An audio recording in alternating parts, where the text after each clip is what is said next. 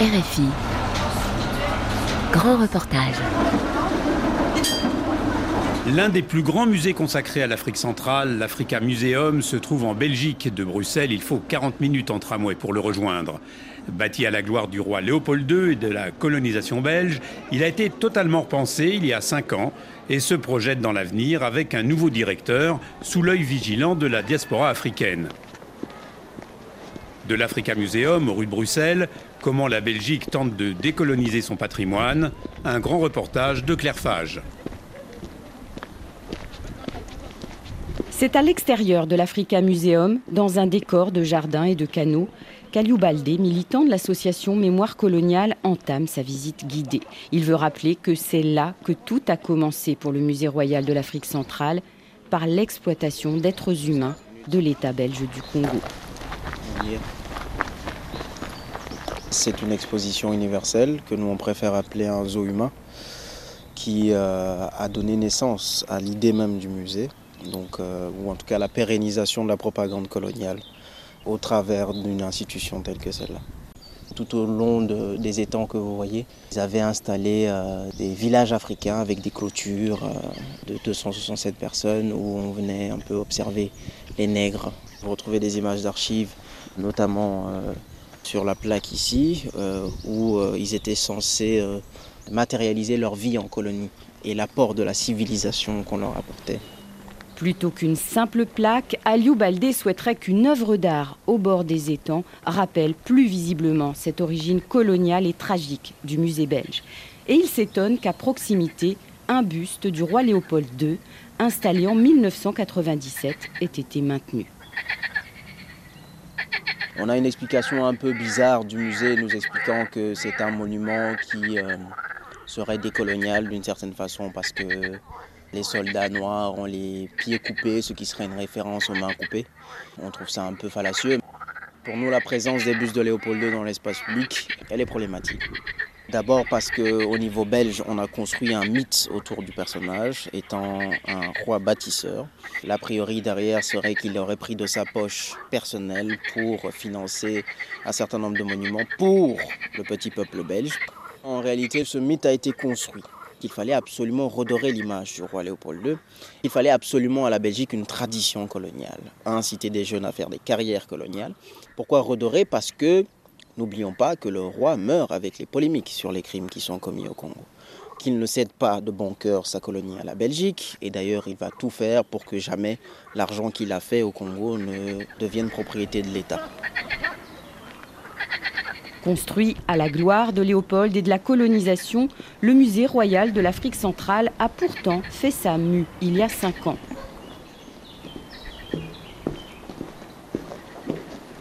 Il était temps, admet le directeur sortant, Guido Grissels.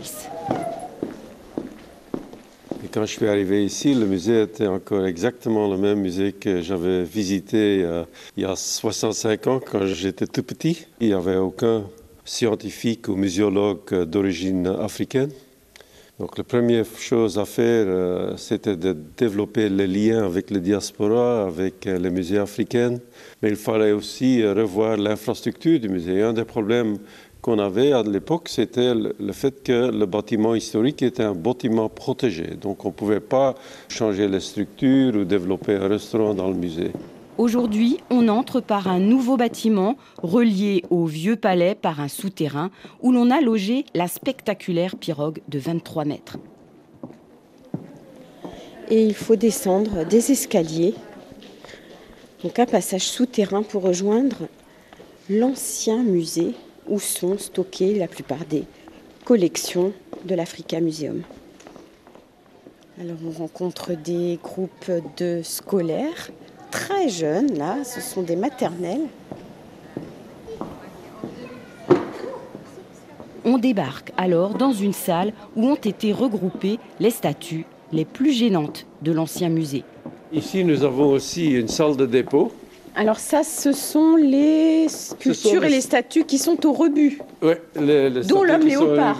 Donc, euh, dont l'homme léopard, ce sont tous des, des statues qui étaient avant dans l'exposition permanente mais qu'on trouvait qui contribuait à des stéréotypes qui présentaient euh, l'Africain ou bien quelqu'un d'homme violent ou bien qui n'avait pas vraiment de culture. Donc on les a enlevés de, l'exposition permanente, mais on les a mis ici dans une salle de dépôt qui mène à des discussions.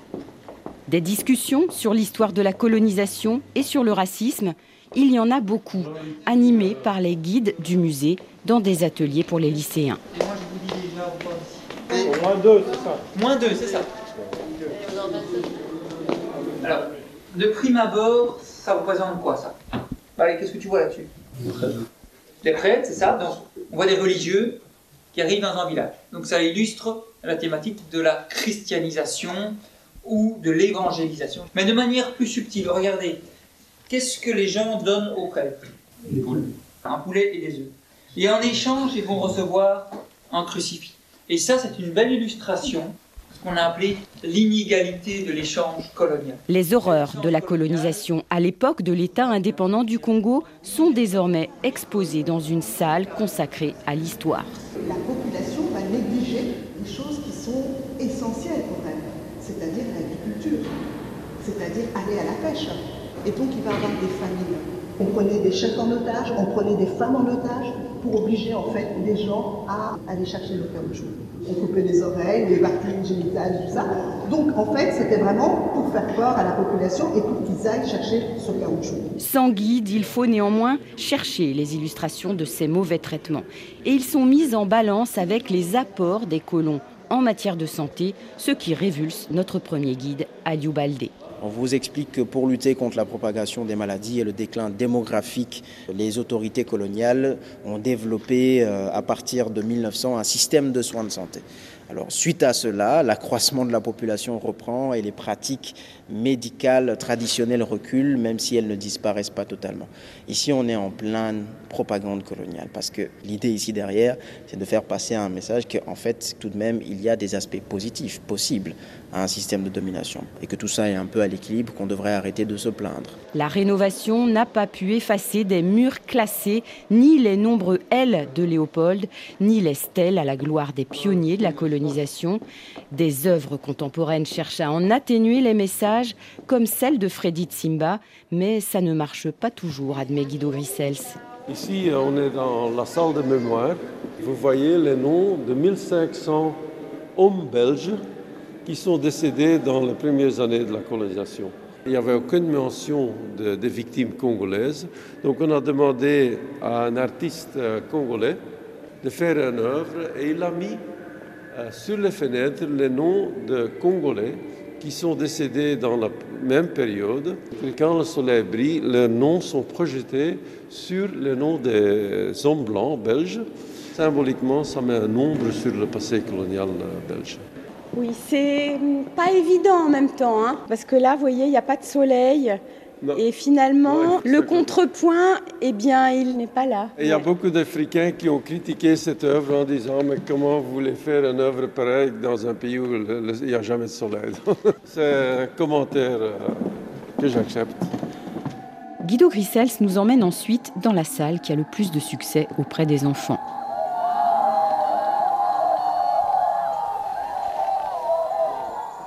Ah, bah ici, euh, on montre voilà, la biodiversité, quelles sont les espèces animaux importants dans chaque zone écologique? Sont tous des...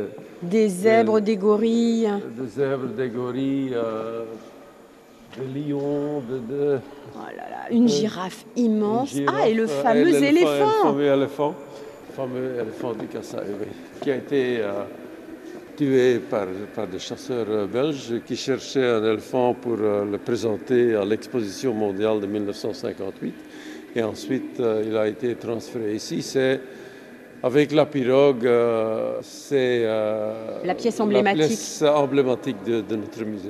Est-ce qu'il est rappelé quand même qu'il y a eu aussi un pillage de la biodiversité? Parce qu'on a tué énormément d'animaux au Congo. Oui, on a surtout tué les, éléphants pour les voir. Donc ça, oui, certainement. Il y a une estimation de 80 000 éléphants qui ont été tués pour, pour l'ivoire. Mais il y a très peu d'exemples ici des animaux qui ont été tués spécifiquement pour les, rapporter, en Europe. Depuis euh, un siècle, la plupart des animaux qui sont exposés ici viennent du zoo d'Anvers.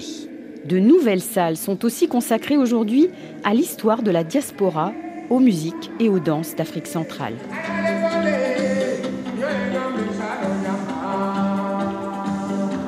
Ici, on a une euh, salle interactive vous pouvez apprendre à danser euh, la rumba. Alors c'est laquelle votre préférée Ah, la, la préférée, c'est facile. C'est, euh, Indépendance Cha-Cha.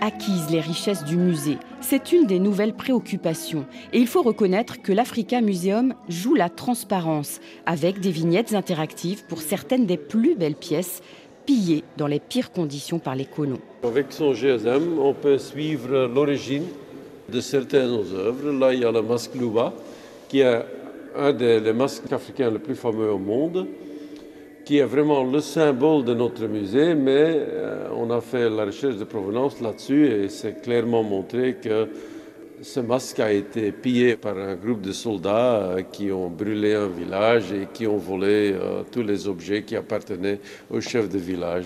Donc depuis quelques années, on est engagé dans la recherche de provenance de, de nos pièces. Et chaque fois qu'on a un résultat, les résultats sont publiés sur notre site web.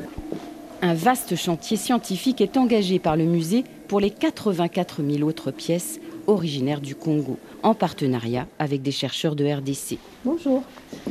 On va aller au fond du couloir, c'est là où mon bureau. Mais par où commencer? Célia Cherkaoui, chercheuse sur le projet de recherche de provenance des collections ethnographiques, donne des pistes. Mais du coup, désolé, vous voyez, on est dans les archives, hein, jusqu'au cou. Pour l'instant, on a par exemple une des collègues qui fait ici une exposition, elle espère dans le futur, sur euh, une euh, collectionneuse. Et donc elle, elle part de ses connaissances et de ce qu'elle a déjà mis en place pour approfondir ce corpus. Le but, avant tout, c'est quand même de répondre à des demandes concrètes de nos collaborateurs congolais quand ils en ont besoin, et sinon de rendre aussi ce projet institutionnel en travaillant avec nos collègues en interne. Il est très important pour nous maintenant de s'intéresser à toute la partie heuristique avec les archives qui sont présentes ici en Europe, mais vraiment à laisser aussi de la place pour l'histoire orale, car là, on ouvre aussi à de nouvelles connaissances qui n'ont pas encore été prises en compte et qui peuvent mettre en lumière de nouveaux pans de ces connaissances-là, en fait. En cas d'acquisition illégale, le transfert de propriété au Congo sera automatique, selon la loi belge. Mais pas forcément la restitution des œuvres. Il faudra que les autorités congolaises en fassent la demande et que la future commission belgo-congolaise d'experts se penche sur leur cas.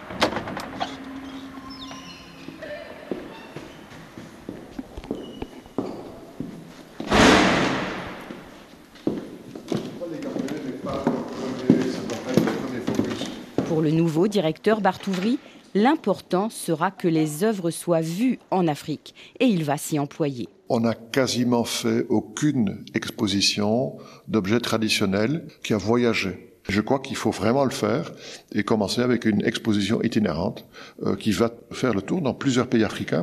C'est une mission culturelle, mais quasiment diplomatique aussi, c'est de montrer euh, cette identité africaine. Et là, on peut jouer un rôle en tant que musée. Il faut simplement trouver des collègues et des pays aussi motivés pour le permettre, parce que c'est de la logistique. Ça ne va pas de soi, mais c'est possible.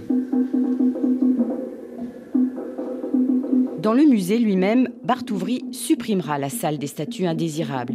Il veut que la visite commence par les rites africains.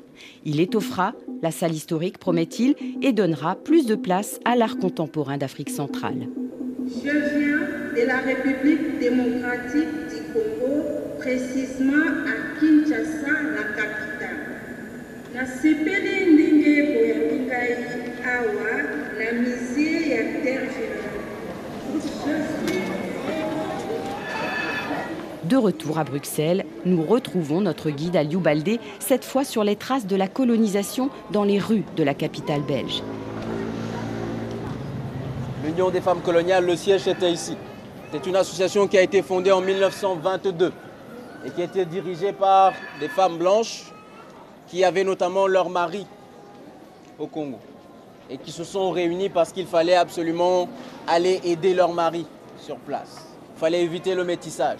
Un troisième objectif, c'était encourager les femmes noires à s'occuper de leur hygiène.